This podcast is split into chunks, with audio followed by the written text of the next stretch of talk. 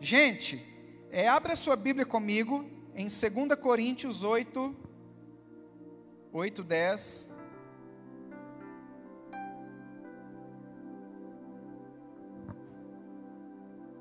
Segunda Coríntios 8, 10. Amém. Este. Se estiver falhando, você me avisa, por favor? Falhando um pouco, né? Este é o meu conselho. Convém que vocês contribuam, já que desde o ano passado vocês foram os primeiros, não somente a contribuir, mas também a propor esse plano. Queridos, o, é, o apóstolo Paulo ele está fazendo um apelo aos coríntios aqui, lá no versículo 8, você, eu não vou ler todo, mas ele está falando assim: olha, não que eu queira mandar em vocês, não que eu esteja querendo, mas é que eu quero, eu quero que vocês conheçam o entusiasmo que as igrejas da Macedônia deram às ofertas. Paulo está pregando para os coríntios, aí ele fala: olha, tem um povo lá na Macedônia que é bem pobrezinho, eles não têm quase nada para comer, e eles levantaram a melhor oferta que eu já fui pregar na minha vida para abastecer os judeus que estavam passando fome lá em Jerusalém. E aí ele está dando esse testemunho. E eu pensando muitas vezes nesse, nesse contexto de pandemia, a, a, o, o que é correto aos olhos naturais do ser humano é fazer o quê? Na pandemia, eu vou guardar, não é isso? Eu vou guardar porque eu não sei como vai ser amanhã, tem meu lanche, tem a, a, a prestação que eu vou pagar e tal, e a gente acaba esquecendo, primeiramente, de Deus, que são os dízimos, e também das ofertas. Nós não ofertamos mais, poucas vezes nós vemos hoje, nossos dias, jovens, adolescentes, ainda no nosso meio ainda existe alguns, eu vejo, mas assim, eu acredito que caiu muito aquele jovem que falou: oh, senti do Espírito te dar essa oferta, eu senti do Espírito pagar esse lanche, amém? Olha para o irmão do seu lado, aí olha quem que vai pagar o lanche aí. aquele xistudão. Então nós vemos pouco no nosso meio hoje. Paulo estava falando isso para os coríntios, falou: olha. É, eu fui numa igreja na Macedônia, eles não tinham nada, mas eles levantaram a melhor oferta que eu vi até hoje. E os coríntios era uma igreja rica que, que Paulo estava querendo falar para eles? Oh, não importa o quanto você tem, o que importa é o que você propôs no seu coração. Amém? Então nós sabemos que os dízimos é uma obediência ao Senhor. 10%. E não precisa do meu dinheiro, não precisa, talvez você começou a trabalhar agora, é um jovem, um adolescente, que já tem lá sua, seu salário, é talvez meio salário, sabe? É, tenha esse princípio na sua vida. Dizime ao Senhor, você vai ver que vai sobrar, gente, são 90% para você administrar. E Deus te ensina a administrar. Eu te falo de experiência própria. Lá em casa, agora o meu filho mais velho, ele está trabalhando, mas ele sabe agora que ele está trabalhando. O quanto é difícil sustentar, principalmente nessa época de pandemia, uma família. Sabe, eu peço Deus sabedoria, ousadia intrepidez na palavra de Deus para me continuar dizimando e ofertando e sendo fiel a Ele. Por quê? Porque eu sei que Ele é a fonte da minha provisão. Amém? Eu quero que você experimente na sua vida uma, uma área financeira, profissional, onde as portas vão se abrir. Talvez você quer fazer uma faculdade, uma universidade, não tem nem como começar. Sabe, Deus vai fazer. Eu dei um testemunho do meu filho aqui um tempo atrás. Deus abre portas, queridos. Deus abre portas. Talvez você tenha um sonho. Talvez você tenha um sonho de abrir sua empresa. Você é um jovem que quer ser um empresário. Sonhe mesmo. Mas coloque o seu sonho na presença de Deus. Amém? Levante seu lugar. Você tem é, uns minutinhos aí para preparar a sua oferta. Nós vamos orar pela sua vida. Se você trouxe a sua oferta, o seu dízimo, estou deixando para dizimar. Aqui, ô. Bebelo. Bebelo. Aí. Se você trouxe o seu dízimo e oferta, levante as suas mãos. Eu quero abençoar a sua vida e depois nós vamos abençoar as ofertas. Amém? Pai, em nome de Jesus, eu quero abençoar todo jovem e adolescente que tem sido fiel ao Senhor. Pai, aqueles também que têm dificuldade, talvez porque não tem uma entrada, não tem uma mesada, não tem um trabalho, não tem aonde tirar o dinheiro, mas a tua palavra fala que o Senhor é a nossa provisão. Abre portas para ele, para, para os seus pais, para os seus familiares, que eles sejam prósperos em nome de Jesus. Amém? Sai do seu lugar com muita alegria. Pode ofertar ao Senhor.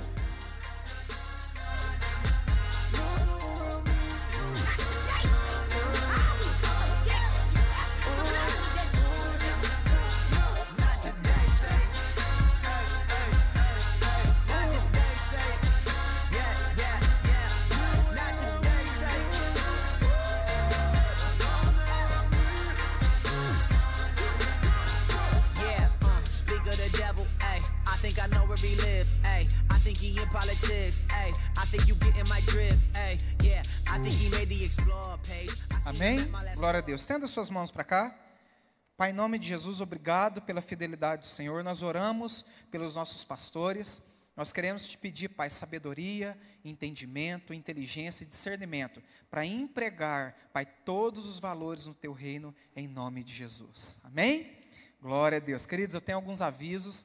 Amanhã, pela manhã, nós temos nossos institutos, tá bom? Então, nós temos aqui Instituto de Líderes, é, tem do Louvor também, a equipe de Louvor está aqui participando, tem a classe de batismo, se você quer se batizar, depois nos procure após o culto que nós vamos direcionar a sua vida, tá bom?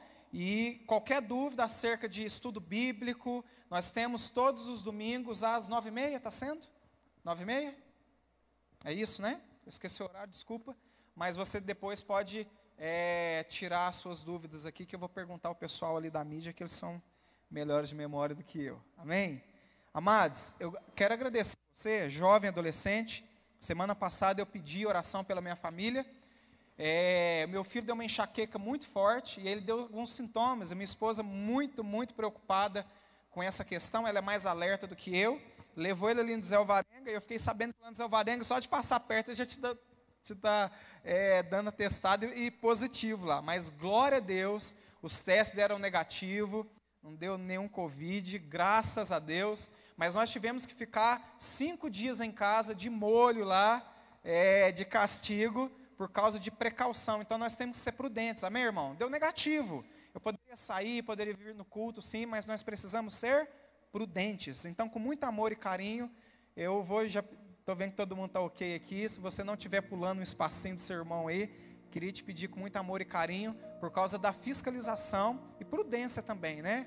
A gente precisa ser prudente de acordo com a Bíblia, tá bom? E glória a Deus, eu agradeço pela oração de todo mundo e glória a Deus pela sua vida. A última último culto que eu preguei, nós é, começamos uma série, o avivamento. E eu falei, eu dei uma introdução do que é um avivamento. O que Deus deseja, o que é, qual é o coração de Deus acerca das épocas. A gente percebeu que em todas as épocas da Bíblia, Deus mandou um avivamento e mandou o avivamento da Rosusa, do país de Gales. Nós vamos falar um pouquinho sobre ele hoje. E a pergunta é, Ângelo, o que é avivamento? Ângelo, o que, é o derramar do Espírito Santo? O que é viver uma vida avivada? O que é viver uma vida cheia do Espírito Santo? Uma vida que não seja mais ou menos. Sabe, você pode perguntar, Ângelo, como que é viver uma vida que não seja mais ou menos? Uma vida assim que tenha propósito, que eu saiba aquilo que Deus quer para a minha vida. A maior dúvida do ser humano é: para que, que eu nasci? Para que, que eu vim nessa terra?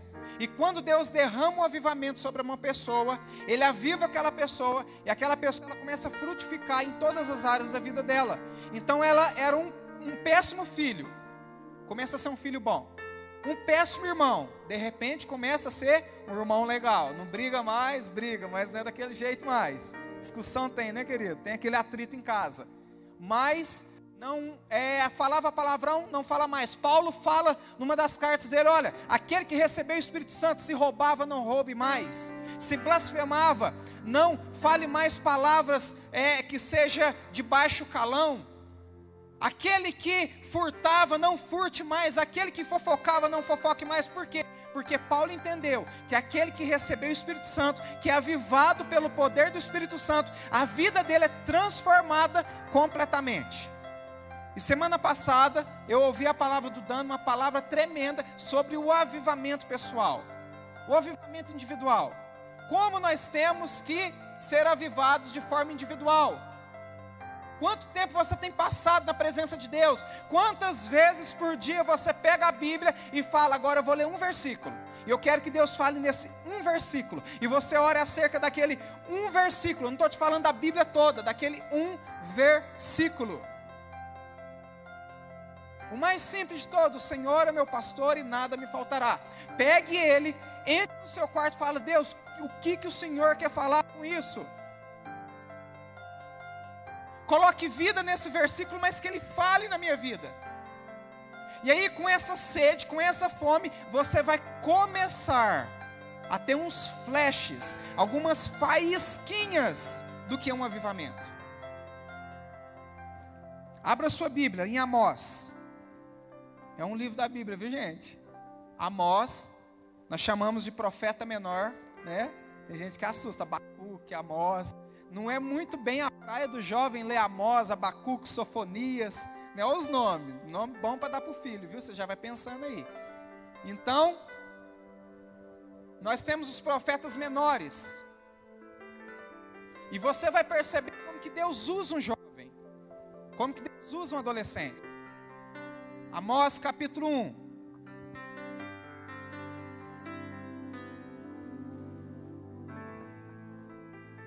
Esta é a mensagem a respeito do povo de Israel que Deus deu a Amós, pastor de ovelhas, da cidade de Tecoa. Isso aconteceu dois anos antes do terremoto, quando. Vou trocar aqui, querido, só um minutinho.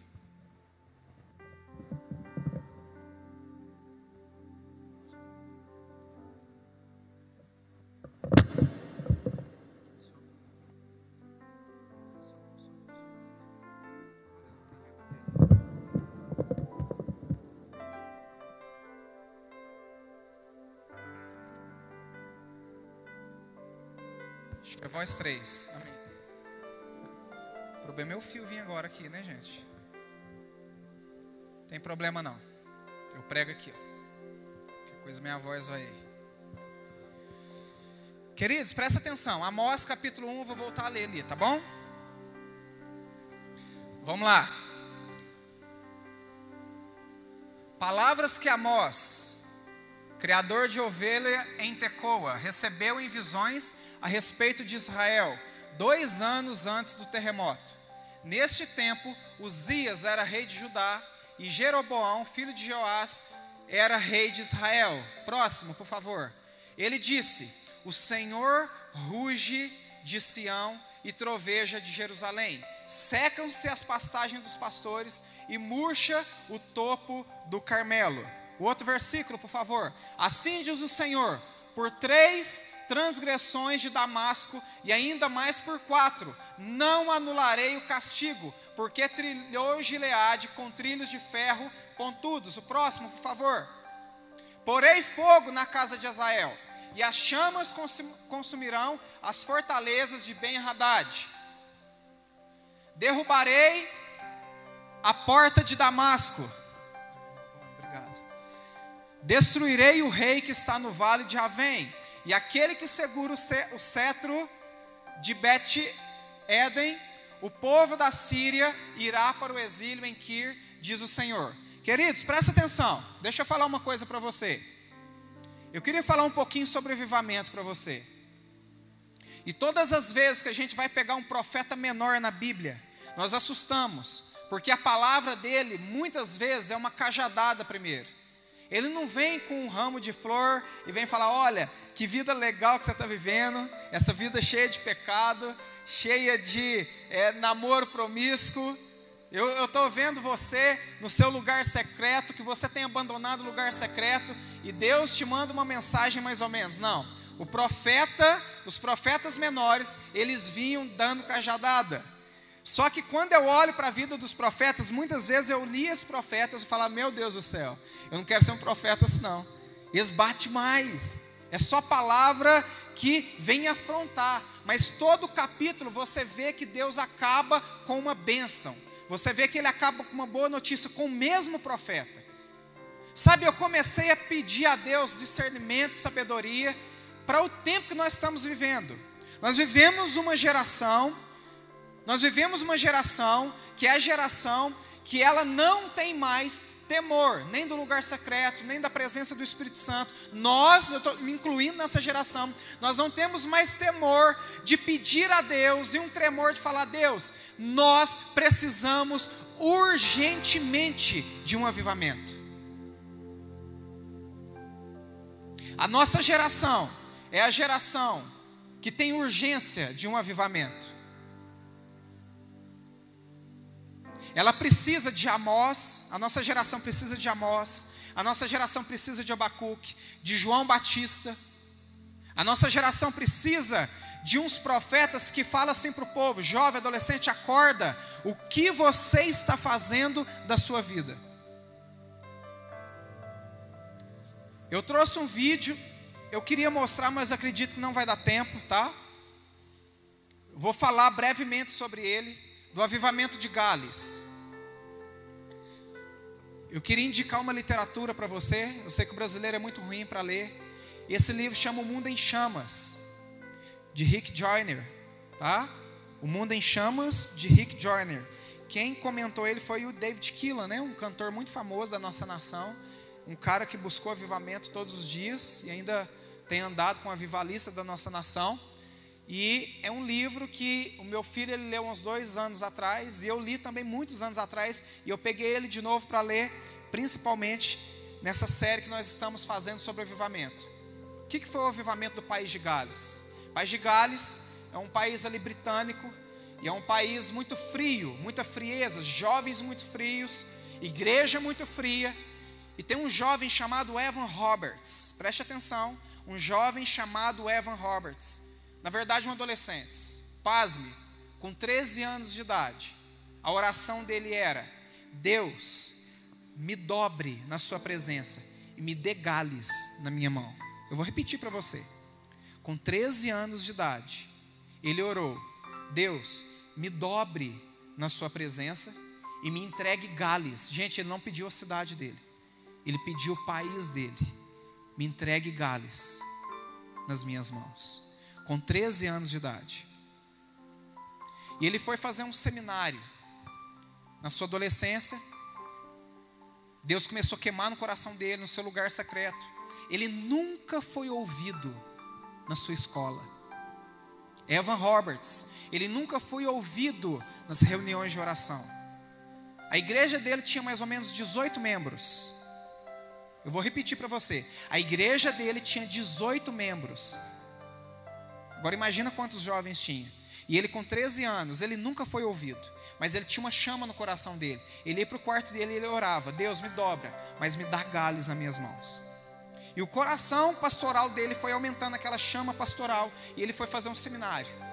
Nesse, nesse seminário, durante 15 dias, Deus falou no coração dele. E no, no 14 dia, ele teve uma visão.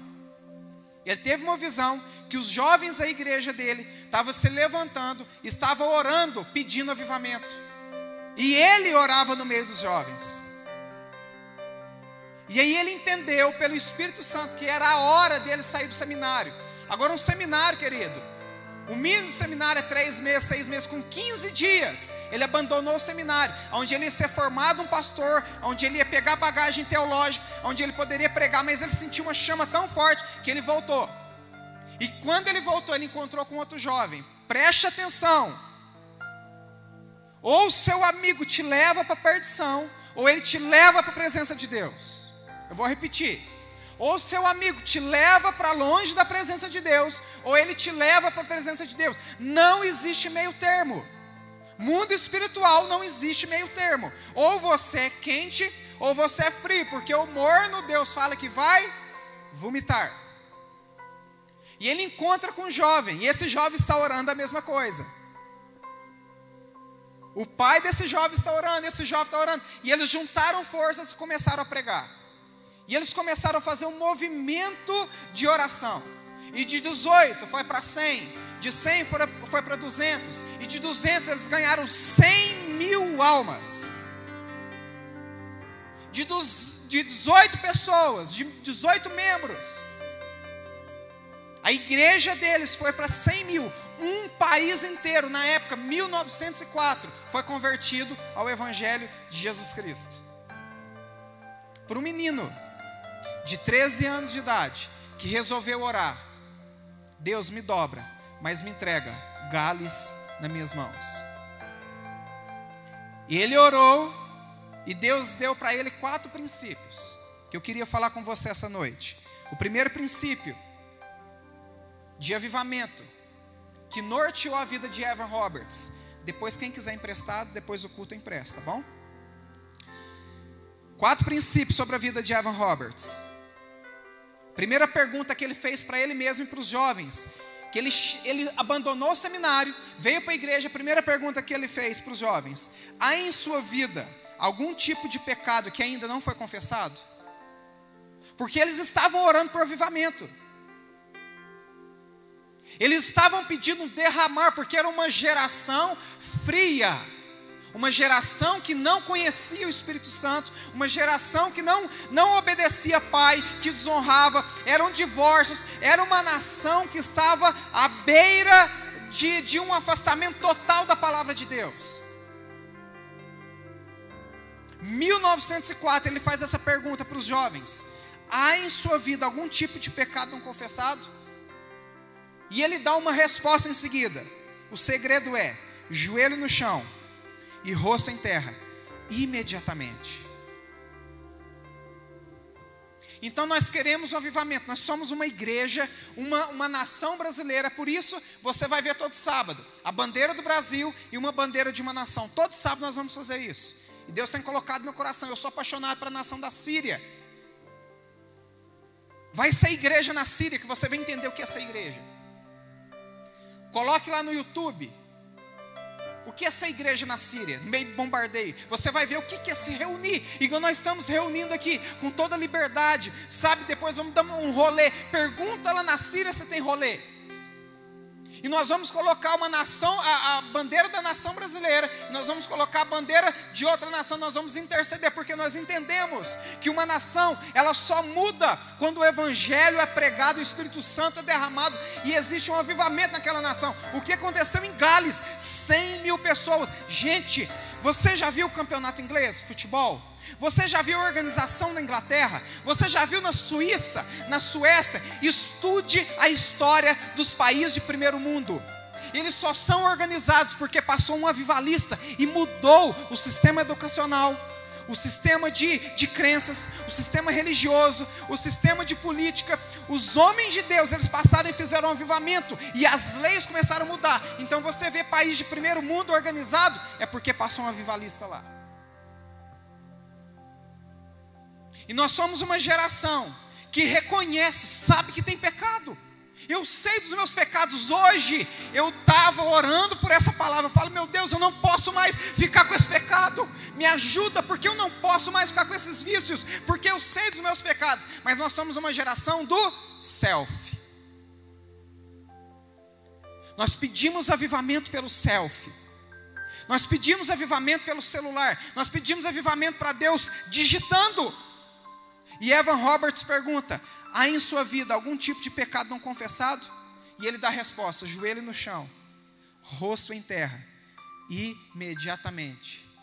E aí eu concluo: o primeiro princípio é preciso abandonar o pecado, se divorciar dele imediatamente. Você sabe o que é um divórcio? Infelizmente, nós, nós estamos num, num, num país, né, no mundo, mas um país onde o divórcio ele é igual mato. Todo mundo está divorciando, casa, divor, casa divorcia. E você vê um divórcio, você vai ver as, as famílias. Estou te falando que na minha, na minha família teve muito divórcio. Gente, é uma ruptura. É uma ruptura. Então nós precisamos divorciar do pecado, fazer uma ruptura. Fala, não tem com você. Então, se o pecado é prostituição, pornografia, fofoca, furto, fala mal do outro. Se o pecado é não orar, porque é, é pecado não orar. Se o pecado não é ofertar, se o pecado é não dizimar, porque é pecado também. Gente, tem pecado que a gente nem sabe porque nós não oramos mais, porque a partir que nós oramos, a partir do momento que nós nos dedicamos à oração, o Espírito Santo vai sofrendo, filha, eu não gosto disso, e você vai falar, pai, me perdoa, filha, eu não gosto disso, pai, me perdoa. Sabe, querido, eu não estou aqui para te condenar, estou te falando, sabe o que eu preciso mudar na minha vida. Então, quando eu olho para a minha vida, eu falo, meu Deus, eu preciso ter um divórcio, arrancar aliança com o pecado. A pergunta que eu faço para nós essa noite é: há em sua vida algum tipo de pecado não confessado? E imediatamente nós precisamos, joelho no chão e rosto em terra. Segunda pergunta que ele fez para aqueles jovens: para o avivamento. Gente, o avivamento não tinha vindo. Ele estava testando, o menino, um jovem, um adolescente, estava testando os jovens daquela igreja, porque eles estavam orando por avivamento. E ele fazia as perguntas, ele falou, perguntou: existe alguma coisa em sua vida duvidosa, algo suspeitoso? Existe alguma nuvem? Preste atenção na resposta dele. Não deve existir nuvem ou sombra entre você e o Espírito Santo. Existe alguma coisa duvidosa? Você duvida do poder do Espírito Santo? Você duvida que ele quer trazer avivamento? Você duvida daquilo que ele pode fazer na sua família, na sua vida? Você duvida? Isso é pecado. Se existe uma nuvem, se existe um bloqueio entre nós e o Espírito Santo, não existe avivamento, porque o agente principal do avivamento é o Espírito Santo. Nós vemos País de Gales, Azusa, Toronto, Colômbia.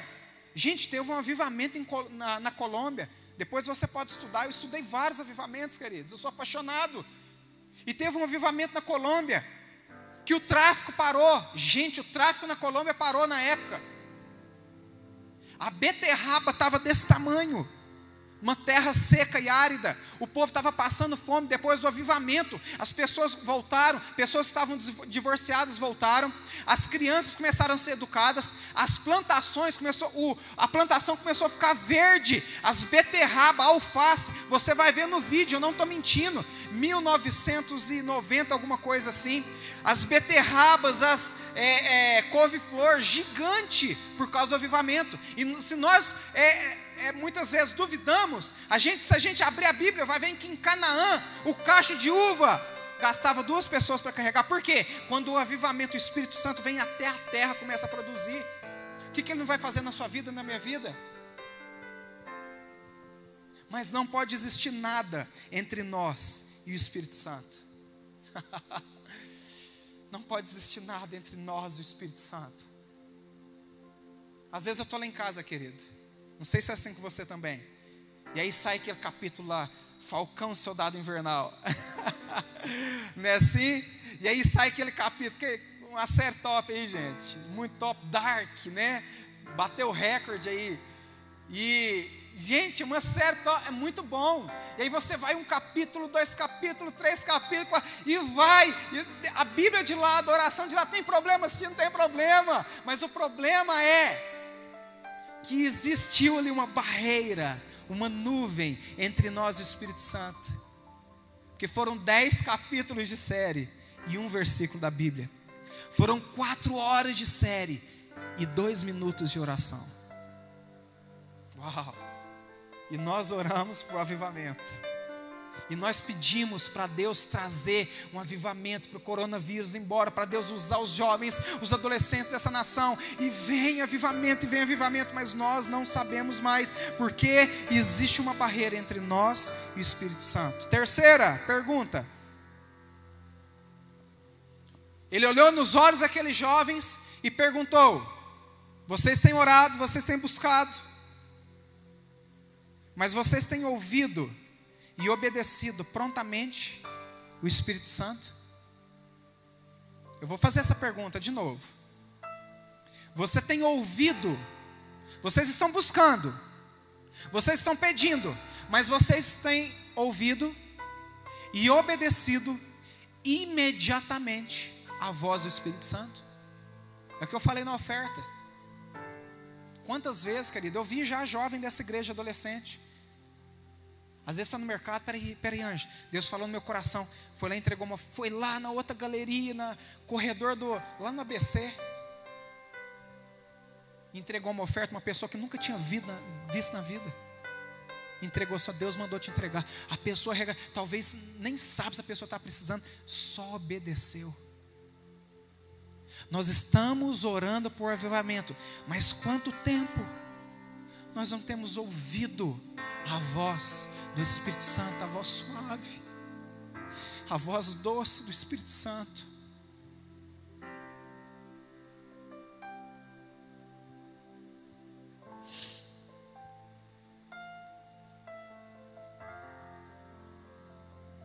Feche seus olhos.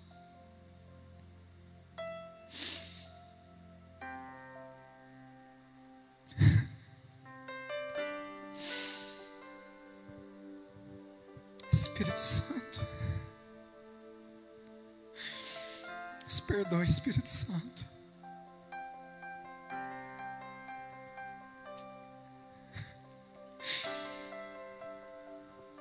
Nos perdoe, porque nós não temos ouvido a Sua voz.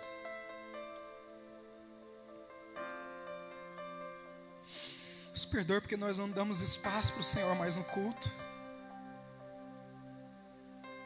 Na hora do louvor, na hora da palavra. Nos perdoe, porque nós não temos tempo com o Senhor nem na nossa casa mais. Muitas vezes o pecado já virou uma prática. E nós não entendemos que o Senhor é uma pessoa.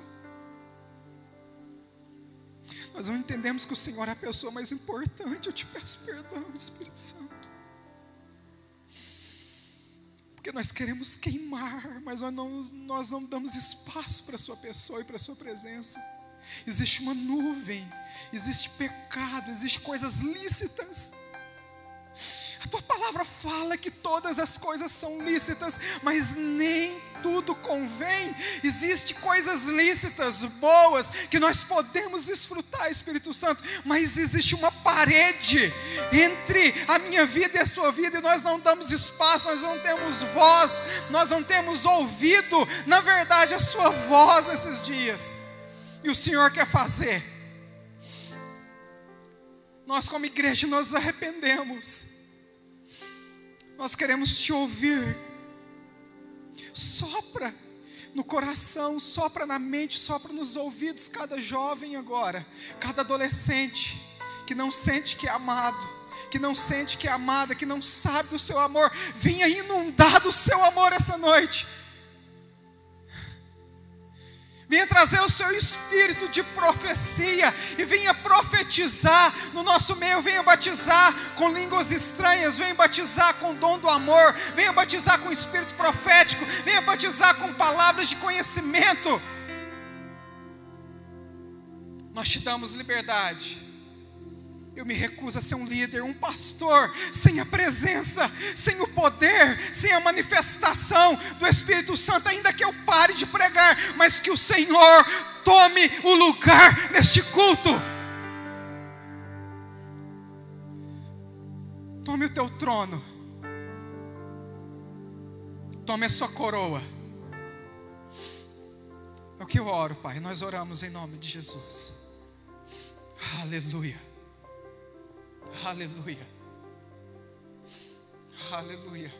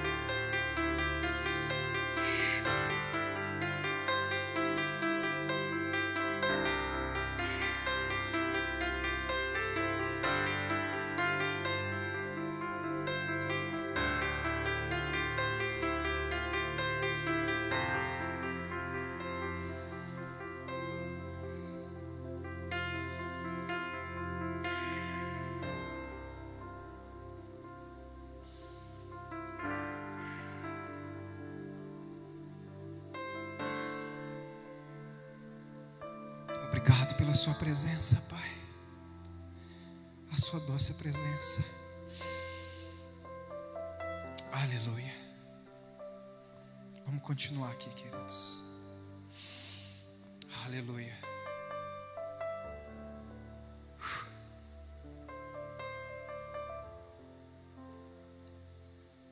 Quarta pergunta que ele fez para aqueles jovens. Fique à vontade, tá, querido? Você é livre. Se você quiser ajoelhar, se você quiser deitar, se você quiser orar. O Espírito Santo está no nosso meio. Permita que ele faça aquilo que ele quer. Quarta pergunta. Vocês já confessaram, presta atenção, ele estava dentro de uma igreja. Ele estava dentro de uma igreja. E ele perguntou, João. Ele perguntou para aqueles jovens, olhou nos olhos e ele perguntou: Vocês já confessaram Jesus com a sua boca? E através dos seus atos e do estilo de vida que vocês têm publicamente? Eu vou repetir. Dentro de uma igreja, ele perguntou: vocês já confessaram Jesus com a boca de vocês, e através dos atos de vocês e do estilo de vida, publicamente? Que, que ele estava tentando perguntar? Aquilo que vocês estão buscando aqui, vocês já mostraram para as pessoas lá fora, lá fora, de forma pública, o estilo de vida de vocês?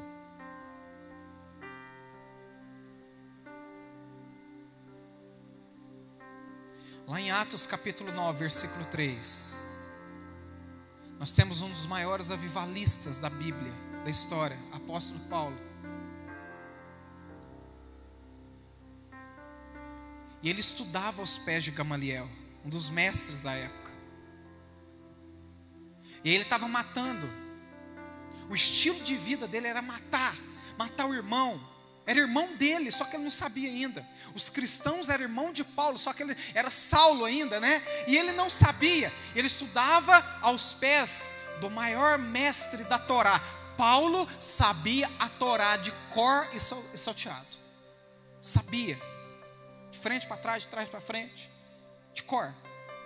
Mas ele perseguiu os irmãos dele.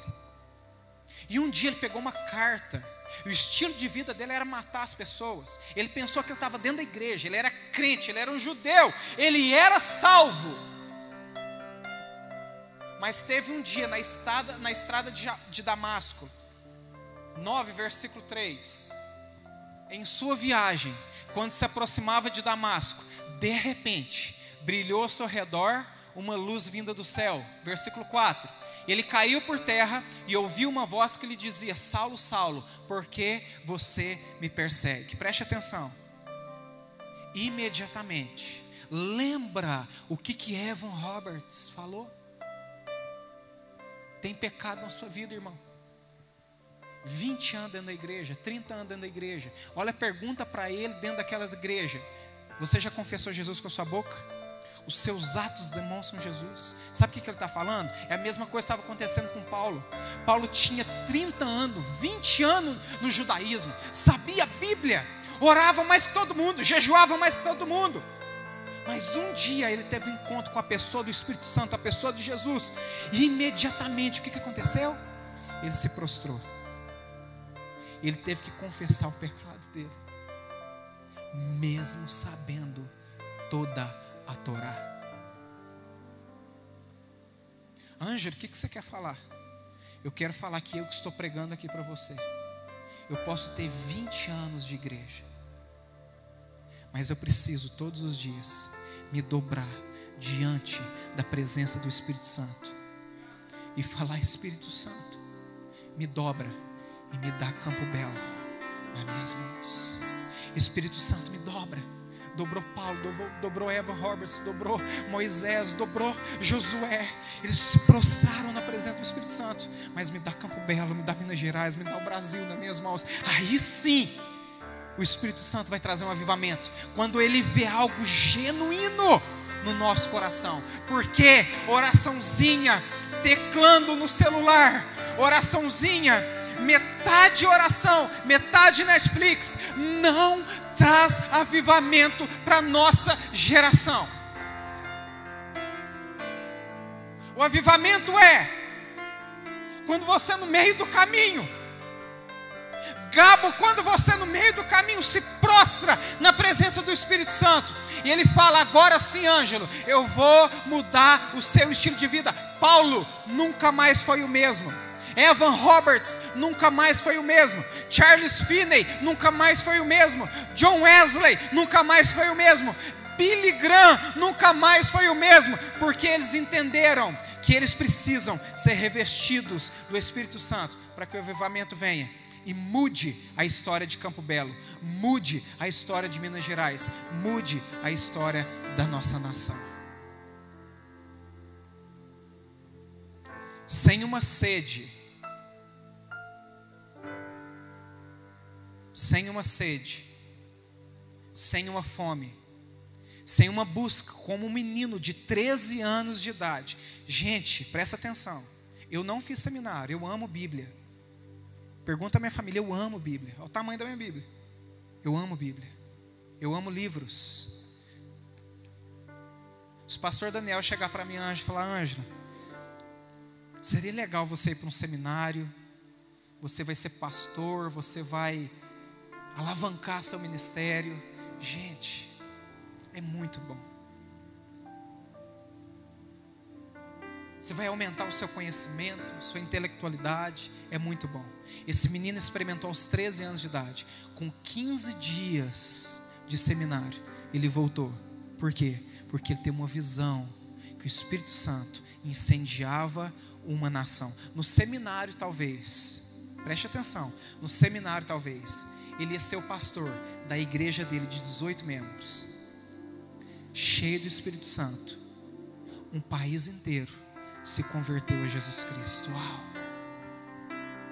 Eu não sei você, querido, mas queima meu coração. Eu queria que vocês colocassem de pé. Rapidamente.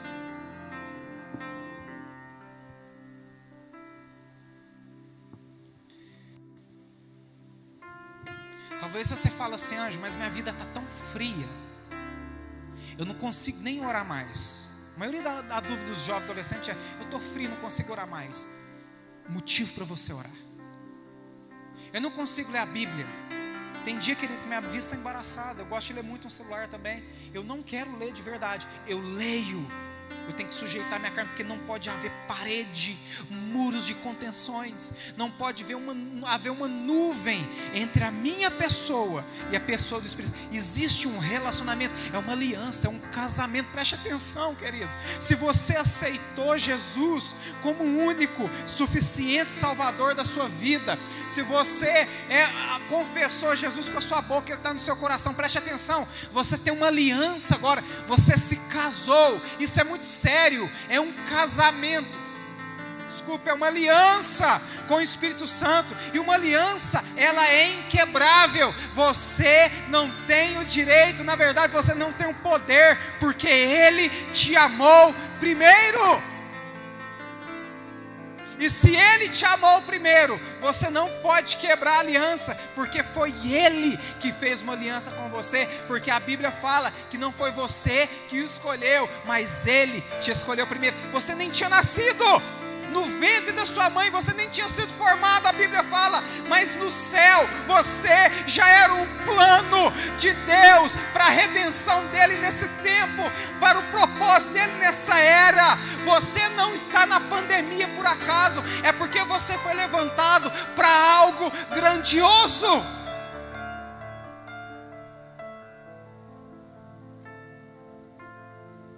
E eu entendo que tem dúvidas tem receio pela família que eu vim. Ângelo, você não conhece, querido, presta atenção. Não existe nada impossível para o Espírito Santo. Eu queria te convidar a fazer as duas orações mais ousadas e mais importantes da sua vida.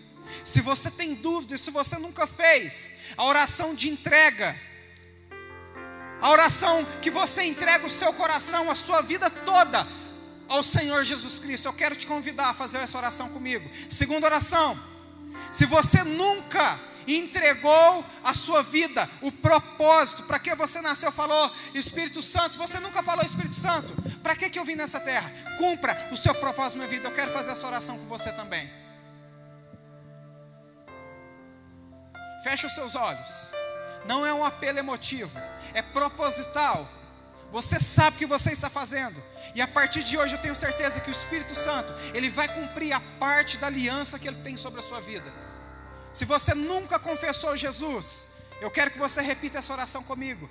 Eu quero que toda a igreja repita. Jesus, Eu entrego a minha vida nas Suas mãos. Eu abro o meu coração e te peço, faça morada nele, transforme a minha vida, me encha do Seu Espírito e que minha vida nunca mais seja a mesma, porque agora o Senhor tem o governo dela. Se você fez essa oração pela primeira vez, depois do culto, eu estou te esperando aqui na frente. Eu quero te cumprimentar e eu quero conhecer a sua vida. E a segunda oração que nós vamos fazer, enquanto nós cantamos uma canção, eu quero que você entregue a sua vida do seu jeito. Fale, Espírito Santo, molde a minha vida. Se tem algo, pecado não confessado, querido, Seja livre, pode vir aqui na frente, pode ficar à vontade. Confesse as suas mazelas, confesse pornografia, confesse que Ele é forte, Ele é poderoso para te livrar do pecado, para não haver mais um muro de separação entre você e o Espírito Santo. Você é livre.